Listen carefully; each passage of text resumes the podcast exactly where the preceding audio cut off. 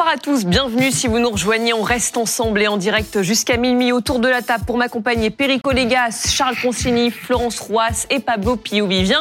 Et on accueille sur ce plateau ce soir Thomas Lemayeux, grand reporter au pôle enquête de l'humanité. Bonsoir à vous. Bonsoir. Vous signez donc euh, cette enquête sur la fortune de notre nouveau gouvernement, du gouvernement Attal. Et on apprend que dans ce gouvernement, qui est donc au complet depuis jeudi, la part de millionnaires est de 50%, soit 17 ministres millionnaires sur euh, les 34 ministres qui le, composent. Comment vous y êtes pris? Parce que la haute euh, autorité pour la transparence de la vie publique n'a pas encore publié les, déclarations de patrimoine des, nouveaux ministres. Alors comment, vous avez euh, mené l'enquête? Alors c'est assez simple. Effectivement, on anticipe euh, sur les déclarations d'intérêt de patrimoine qui, qui vont être euh, transmises à la haute autorité euh, pour la transparence sur la vie publique. Euh, les ministres ont deux mois pour les transmettre. Après, cette haute autorité va les examiner, va éventuellement demander des modifications, contrôler les déclarations. nous, on utilise en fait les déclarations précédentes qui ont été retirées, mises hors ligne en fait euh, du, du, du, site de la haute autorité des, mmh. pour la transparence de la vie politique, de la vie publique. Euh, on utilise ces, ces, déclarations précédentes parce qu'il se trouve qu'il y a quand même un certain nombre de, de ministres qui étaient déjà là. Euh, on regarde pour ceux qui n'étaient pas encore là euh, les éléments qu'on peut avoir sur euh, au Parlement européen, euh, enfin ou dans d'autres mandats. Il y a par exemple pour Rachida Dati, on n'a pas encore, on a assez peu d'éléments parce que Rachida Dati par exemple, je donne juste cet exemple, a décidé de ne pas euh, transmettre sa déclaration de patrimoine et publier sa déclaration de patrimoine et d'intérêt à la ville de Paris. C'est une des élus parisiennes qui a décidé de ne pas se livrer à cet mmh. exercice de transparence. Donc, sur Rachida Dati, par exemple, on ne peut pas dire aujourd'hui précisément euh, quels sont euh, quels sont son patrimoine ouais. et ses intérêts. Euh, en revanche, on a des informations sur d'autres. Alors, qui se sûr. trouve en première position la personne la plus fortunée, le ministre le plus fortuné de ce gouvernement Alors, euh, d'après ce qu'on sait aujourd'hui, le, le, plus fortuné, c'est Franck Riester, hein, qui est donc euh, héritier de concessions, garages, euh, qui, qui, qui, qui, possède en fait euh, une entreprise familiale avec plusieurs garages, concessions, euh, voilà, créés par son grand-père, je crois. Une fortune et, estimée et, à 10 millions d'euros. Voilà, au mmh. total, il aurait, il a déclaré précédemment 10 millions d'euros de patrimoine. Euh, il a donc une série par ailleurs, il a donc ses, ses propriétés, euh, des entreprises, enfin ses entreprises, euh, des propriétés immobilières, mmh. un appartement ou deux à Paris, je me souviens plus, mais une maison ou deux en Seine-et-Marne, une maison en Savoie. Voilà, il a plusieurs propriétés immobilières et bien sûr il utilise des instruments financiers, euh, euh, assurance de vie, mmh. enfin voilà. Donc lui est le plus fortuné euh, de ce En ayant hérité de ses garages voilà. donc et ses concessions euh, automobiles. Alors lui, c'est euh, de l'héritage, c'est assez finalement classique. Mm. il ne fait pas comme d'autres qui ont de l'héritage, des dividendes parce qu'ils ont reçu des actions gratuites mm-hmm. dans leur carrière. C'est le cas par exemple de Amélie Oudéa Castera. Alors justement, Amélie Oudéa Castera, qui est désormais simplement entre guillemets ministre des Sports. On va la revoir, elle est en, en position euh, numéro 2, elle est l'État à 7 millions d'euros, c'est ça? Oui, c'est l'estimation qu'on fait. En fait, elle dispose de euh, un certain, enfin, une bonne part de son patrimoine euh, provient d'actions gratuites qu'elle a euh, reçues euh, lors de sa carrière chez, chez AXA mm -hmm. et une partie chez Carrefour ensuite. Mm -hmm. Pour nous, évidemment, on a, on a fait aussi cette enquête un peu à cause d'elle en fait, parce que depuis un mois, elle a euh, alimenté un feuilleton assez incroyable. À nos yeux, euh, ça a permis de faire éclater des vérités sociologiques très intéressantes euh, sur cette classe qu'elle a elle-même qualifiée. Elle a dit, euh, elle a dit, euh, moi, je suis un, devenu un symbole des privilégiés mmh. à, à, abattre. Mmh. Euh, c'est vrai que ça nous a aussi donné envie de d'aller creuser un, un, peu, peu plus, plus près ce que ça signifiait concrètement. Et alors la conclusion, c'est quoi? C'est que c'est un gouvernement de riches? Ah ben, c'est un gouvernement qui, enfin, l'estimation le, qu'on fait effectivement, euh, c'est qu'il y a donc euh, la moitié du gouvernement est millionnaire, c'est-à-dire fait partie des 5% les plus les plus fortunés, et il y en a sans doute un tiers. On vérifiera ça euh, à partir des des, des documents euh, consolidés mmh. de la haute autorité. Il y en a sans doute un tiers qui font partie des du 1% mmh. des Français les plus fortunés. Donc oui, enfin, je, je veux dire, c'est incontestable qu'il euh, est composé de gens riches. Et, donc, si on va plus loin, ok, ils, ils sont riches pour pour euh, certains d'entre eux. Euh, et alors? Eh ben donc alors ils ne ils ne sont pas à l'image de la société française parce que euh, je, je, pense que les téléspectateurs sont bien au courant que la France n'est pas composée à 50% de millionnaires comme l'est notre gouvernement. Et donc tous les tout, tout ce qu'on tout ce qu'on dit à propos de ce gouvernement c'est-à-dire qu'en gros il est déconnecté des réalités des Français il ne sait pas en fait ce que ça veut dire euh, ne pas réussir à boucler la fin de son mois il ne sait pas ce que ça veut dire avoir des problèmes. ça veut vraiment automatiquement dire ça? Quelqu'un qui gagne bien sa vie qui a bien gagné sa vie par le passé euh, Alors, et déconnecté. il faut faire attention, ils peuvent avoir. D'ailleurs, c'était une question que je voulais poser à, à Monsieur Le Maillot, c'est euh, les, vous parliez de, de Franck Riester, par exemple, qui est euh, propriétaire entre guillemets, de, enfin qui a hérité de son grand-père euh, des concessions euh, automobiles, ou d'autres, par exemple, qui ont du patrimoine. Est-ce qu'ils peuvent avoir des revenus euh, issus, par exemple, de ce patrimoine? C'est-à-dire, je sais pas, si vous avez plein d'appartements, est-ce que vous pouvez les, les louer? Et vous, en plus de vos ministres, en plus de votre salaire, de votre traitement Bien sûr qu'ils peuvent. Pas du tout incompatible. Exactement. donc, donc ça veut dire que lorsqu'on dit qu'ils ont 10 000 euros bruts par mois, 10 600 euros bruts pour un ministre, en fait, il faut ajouter ces revenus complémentaires qui peuvent être issus de leur patrimoine. Comme pour tout le monde. Comme pour tout le monde, je suis tout à fait d'accord. Ils vivent pas, ils vivent pas avec 10 000 euros. Non, mais ça dépend desquels. Ils font pas de pauvreté. Il y a des gens qui abandonnent toute activité quand ils rentrent au gouvernement.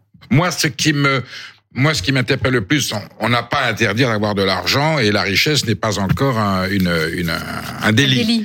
Ce qui serait plus apprécié, c'est que cet argent ait été constitué par leur investissement, leur courage Est-ce que ce sont des industriels, des, des entrepreneurs, des artisans constitués? Et c'est le cas pour certains d'entre eux. Oui, c'est quand même un patrimoine. Enfin, ils sont quand même nés dans le confort.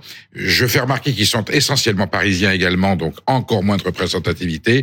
Et c'est vrai qu'à un moment donné où la fracture sociale est béante, que le débat sur les augmentations de salaire est crucial aujourd'hui, et que c'est le cancer de la société française, ces inégalités qui sont d'ailleurs à l'origine du conflit politique, du débat politique, le président de la République confie le gouvernement de la République à une caste aisée, fortunée, privilégiée, la grande bourgeoisie.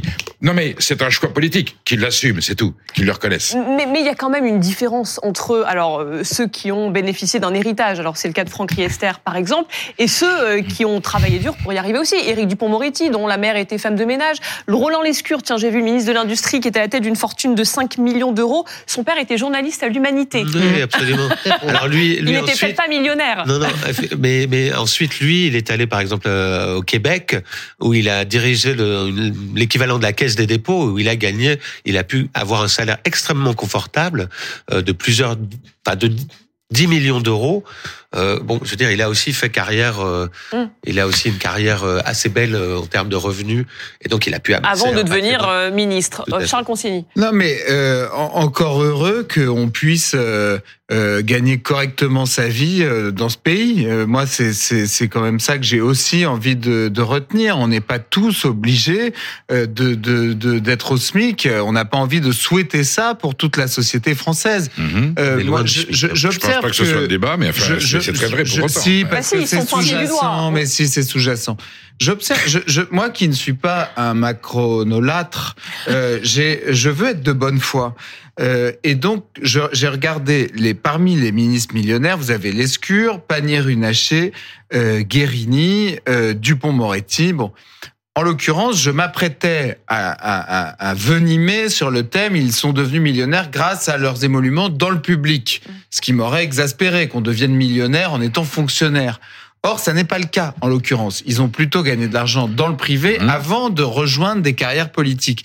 Donc, donc, bah, donc déjà, moi je trouve relativement rassurant d'avoir des gens qui ont une expérience du secteur privé. Ça, c'est ça, c'est une première chose. Ensuite, que certains, que Dupont-Moretti euh, qui était le plus grand avocat de notre pays pendant 30 ans, euh, ait accumulé un patrimoine correct, encore heureux. En l'occurrence, il affiche un patrimoine de 5 millions d'euros.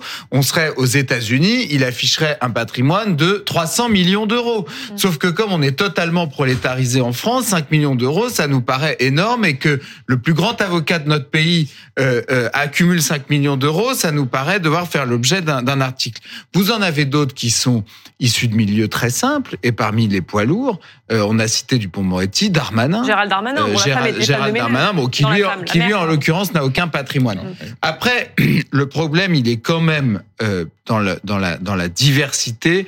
Et moi, je pense que le problème, il est plus large. C'est-à-dire, on a beau jeu de stigmatiser les membres du gouvernement appartenant à je ne sais quel caste. En réalité, moi, je pense qu'en France, le problème, il est davantage toute une caste parisienne politico-journalistique à laquelle j'appartiens, donc je peux en parler tout à fait volontiers, qui en réalité, elle, fonctionne un peu comme une caste. C'est ce qu'on a vu à la lumière de l'affaire Oudéa Castera, et c'est là-dedans, je trouve, qu'il faudrait insuffler beaucoup plus de diversité. Macron, ça n'a pas l'air de beaucoup l'intéresser. Brigitte Macron était professeure à Franklin, qui est l'établissement le plus élitiste de France avec Stanislas et l'Alsacienne, en gros. Donc, en gros, vous avez trois lycées représentés, mhm. Stanislas, l'Alsacienne et Franklin. Moi, je trouve que c'est plus là-dessus qu'il y a quelque chose à, à faire, mais euh, diaboliser l'argent et continuer indéfiniment à diaboliser l'argent. Mais si on fait ça en France tout le temps, ça, moi je pense que sur le gouvernement, on fait un constat social. On fait pas de stigmatisation ni d'insulte. Bah, on, dit un petit peu quand même, Florence, euh, le gouvernement est riche et donc déconnecté. Oui, alors c'est vrai qu'il y a une question d'entre-soi. C'est vrai que cette entre-soi que vous pointez tous, elle existe quand même quand on regarde ce gouvernement, mais pas que. Je crois que ce qui est la problématique et peut-être c'est ce qu'il y a à retenir de votre enquête, monsieur, c'est la question de l'ascenseur social. Parce qu'en fait, on s'en fiche un peu de savoir que les gens ont de l'argent, et tant mieux. Mais la vraie question, c'est de savoir, est-ce qu'aujourd'hui en France, on a de l'argent juste parce qu'on a du patrimoine et donc on est né avec une petite cuillère d'argent dans la bouche Ou bien est-ce qu'on peut tous espérer un jour accéder à un patrimoine, à accéder à la propriété? Est-ce qu'on peut donner comme espoir à toute cette jeunesse qui parfois se révolte, notamment dans le cadre des émeutes, notamment dans des parce qu'il y a ce sentiment de frustration qui crée donc de la violence, se dire mais vous savez, vous aussi, vous pouvez accéder à la propriété, avoir un métier dans lequel vous allez vous réaliser, vous épanouir et gagner de l'argent. Mais c'est pas faut arrêter de faire ça. Mais ça, ça n'existe pas en France. Voilà, mais c'est ça la vraie question, c'est qu'il faut arrêter de faire de l'argent un tabou, de l'accession, de l'ambition un tabou. Florence, quand on fait un peu de sociologie, ça qui est important. On voit qu'en France, et là je ne serais pas démenti, je pense, par mon voisin, euh, on ne devient pas riche, on est riche. Quand vous prenez la liste des riches en France, le classement challenge, etc., et puis d'autres listes, vous avez très peu de fortunes auto-réalisées. Vous bah oui, avez ça, énormément bah là, vous avez quelques, quelques exemples au sein du gouvernement, mais c'est pas des vraies fortunes. La vraie question, c'est euh, pardon de le dire. Non, mais la vraie question, c'est de dire, vous pouvez, euh, c'est pas de pointer les gens, de les de les ostraciser parce qu'ils sont riches, parce que ça c'est c'est négatif, mais de dire vous pouvez un jour devenir vous-même riche si vous travaillez, si vous mais l'État prend 75%. Une partie du mal L'État prend 75%. Non, mais c'est pas devenir riche. La question moi, je suis pas tout à fait d'accord avec Florence. La question n'est pas la question de l'ascenseur social qui, effectivement, comme l'a très bien dit Florence, est bloqué. La question, c'est la répartition de la valeur. C'est-à-dire que lorsque, lorsque vous travaillez, lorsque vous vous mettez à travailler et lorsque parfois vous avez du succès et que vous montez des échelons, en fait, tout d'un coup, lorsque vous arrivez dans le top 10, par exemple, d'une grosse boîte, bah, vous commencez à rafler, en fait, le, le, le revenu, la valeur ajoutée, en fait, qui est créée par les travailleurs et les travailleuses de cette entreprise. et ça, c'est un... Mais non, mais c'est pas arrêter à c'est un problème. Mais moi, je suis désolé, c'est un problème. C'est une lecture, c'est une lecture qui est genre vraiment marxiste. Mais Exactement. Elle, a sa légitimité. Mais, elle est, importante. Et aujourd'hui, il est là le problème. C'est-à-dire que euh, j'entends ce que tu dis, Charles, quand tu dis oui, on hérite, etc. Et c'est un énorme problème. Et c'est vrai qu'il y a une étude formidable qui montre que les cinq familles les plus riches de Florence au XVe siècle sont toujours aujourd'hui les cinq familles les plus riches. C'est-à-dire qu'il y a une espèce de continuité de la richesse à Florence et ça, on, peut, on, le retrouve en fait, on retrouve cette continuité de la richesse. Et pas le, le malaise, c'est le pantouflage, spécificité française de la haute fonction publique qui va dans le privé. Ils font une carrière dans le privé, ils reviennent. Le président de la République en est l'exemple. Il était chez Rothschild, il devient secrétaire général de l'Élysée, il repart, il revient. Et combien de hauts dignitaires de la République ont bénéficié des avantages du privé où ils ont fait de l'argent. Ensuite, ils viennent dans le public où ils consolident, ils confortent le système privé qui les a financés. Ils donnent des droits, ils donnent des avantages, ils maintiennent les privilèges d'un système économique. Ensuite, ils y repartent. Ça, c'est immoral. Thomas Le Maillot. Oui, donc juste effectivement, moi je, je, partage ce qui vient d'être dit euh, et c'est particulièrement euh, éclairé par le cas d'Amélie de, Oudéa Castera avec son mari Frédéric Oudéa qui a longtemps euh, été le patron de la Société Générale, une grande banque, qu'il a lui et qui est patron de Sanofi maintenant, qui est maintenant patron de Sanofi, un homme dans le besoin. Donc Amélie Oudéa Castera a pu rentrer chez AXA, faire carrière dans, dans des dans des fonctions assez élevées, avec des salaires très très très élevés après avoir avoir fait des études effectivement euh, très importante. Hein. Elle a fait l'ENA, euh, mm. elle a des diplômes. Elle est, mais en fait, euh, elle a, elle a fait l'ENA et elle a des diplômes. Mais en fait, elle est restée mm. très peu de temps dans le public. Elle est restée très peu de temps. Elle est allée faire carrière et des fortunes en partie quand même euh, dans le privé, dans les très très grosses boîtes, dans ce qui constitue quand même, ce qui a longtemps constitué le cœur du capitalisme euh, financiarisé français, c'est-à-dire les banques, AXA. Euh, et c'est pas un hasard en fait. Nous, on pense qu'effectivement, ces patrons d'État, euh, cette manière de faire, bah, ça produit. C'est pas qu'une question d'ascenseur social, bah, d'héritage. Je veux dire, il y a toute une exception française mhm. qui a été construite il y a une autour de qui ce se protège. Oui, mais et alors attendez, je vous donne la parole juste derrière, mais, mais juste avant, euh, Lisa Adef nous a rejoint parce qu'aujourd'hui sort un sondage euh, justement sur le ressenti des Français euh, par rapport euh, à, leur salaire. Et clairement ils sont insatisfaits et ça tranche avec avec votre enquête Thomas Lemayeux. Exactement, le revenu mensuel moyen en 2022 était de 2630 euros net par mois. Et les salariés français veulent gagner plus d'argent. Ils sont plus de 8 Français sur 10, 83% à considérer que les salaires doivent être augmentés pour soutenir leur niveau de vie actuel.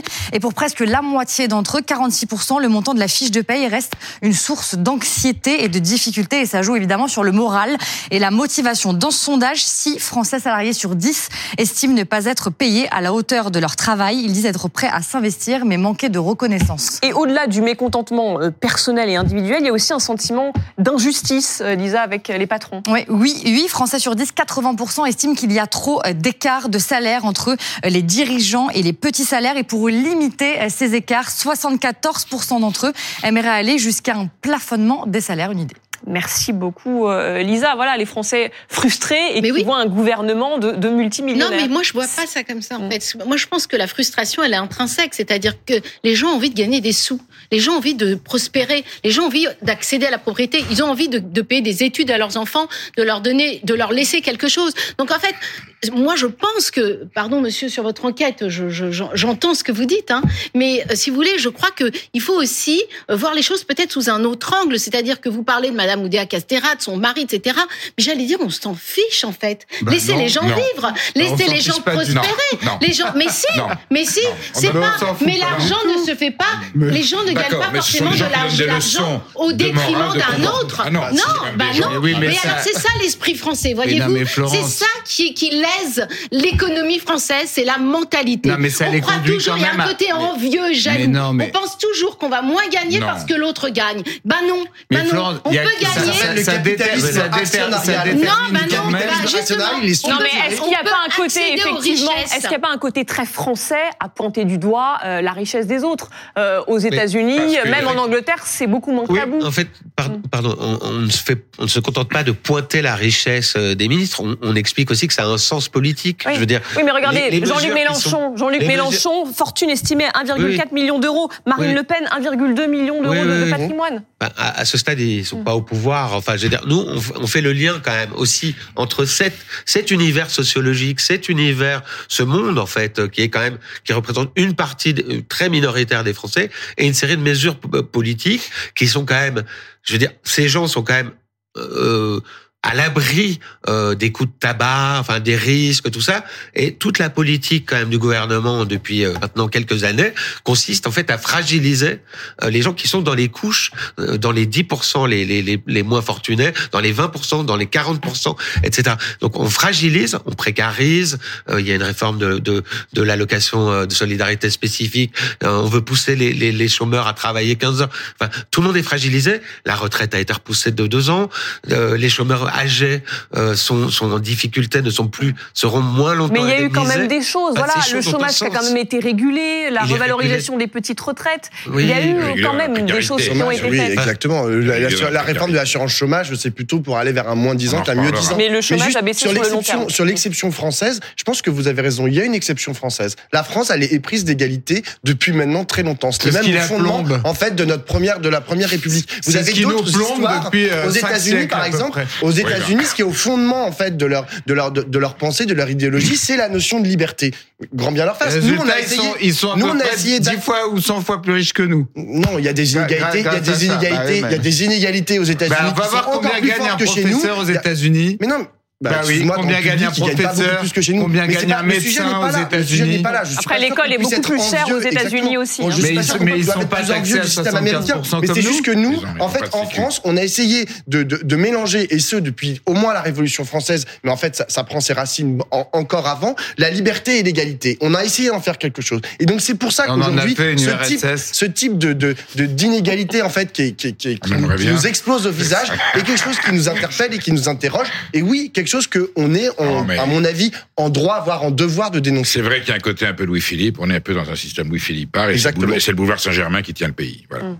et ça fait longtemps que ça avait été Ça a toujours été un petit peu. Bah, c'est pas sympa. Donc, donc on est. pas sympa pour des gens comme Dupont-Moretti, comme Rachida Dati, qui sont quand même des gens qui ont. Qui sont partis de rien. Ils sont l'exception qui confirme la règle. Eh, voilà. Bah, mais, euh, oui, mais, donc, moi, donc, moi je crois plutôt en François Ruffin. C'est cet exemple qu'il faut garder. En termes euh, d'exemple politique, et on ne condamne pas le fait d'être riche, mais ensuite nous avons des références morales et des projets politiques. Moi, j'admire François Ruffin, qui ne garde que le SMIC et il redistribue le reste de son salaire de député à des à des associations. Là, c'est une cohérence totale avec son idéologie. Voilà. Mais donc, donc la conclusion, en gros, si je vous écoute, c'est on, est meilleur on est, on est meilleur quand on, quand on a moins d'argent, c'est ça? Non, c'est pas ça, mais c'est vrai qu'il faut une représentativité. Moi, par exemple, j'étais frappé de voir quand le Premier ministre anglais, pour ne pas parler que de la France, Rishi euh, Sunak, est devenu très fortuné. Premier ministre. Sunak, tout le monde a souligné, ah, c'est le Premier ministre d'origine indienne, c'est extraordinaire, et puis il est jeune, etc. Et personne ne parlait du fait qu'il était, euh, par sa femme, multimillionnaire.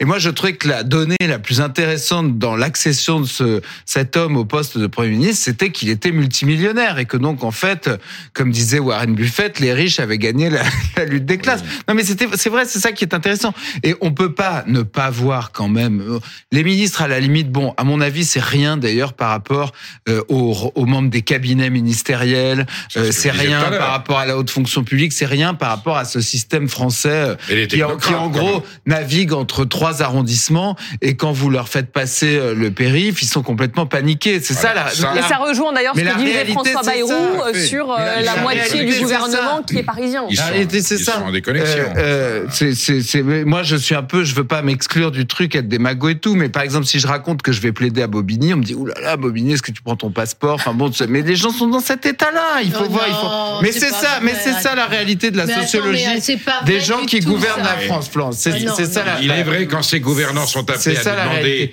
de nous serrer la ceinture à ceux qui le font. C'est vrai que de là où ils parlent les gens qui doivent se serrer la ceinture disent attendez, on va peut-être y réfléchir à deux temps. Peut-être que vous, pourriez aussi vous, vous, serrer la vôtre. Voilà. Mmh. Quand la grande distribution, qui sont qui ont cumulé des fortunes énormes, disent aux paysans je peux pas te payer ton litre de lait 29 centimes parce que ça va mettre l'équilibre de ma boîte en l'air, ça suffit. Oui, mais Perico, la solution, tu la donnes pas quand tu dis ça. Tu donnes pas une solution pour l'économie euh, française. Si, si tu, peux lire le programme de la c'est tout écrit dedans. Non, non, non, franchement, c'est pas ça. Il y a des programmes politiques. C'est pas C'est pour ça que t'as pas de solution à proposer. Ah bah si, au contraire, on a eu des programmes politiques qui, proposaient un rééquilibre. et l'orientation l'économie française est allée qui, aujourd'hui, les riches deviennent de plus en plus riches et les pauvres de plus en plus pauvres. Merci on a quand même deux communistes sur quatre personnes.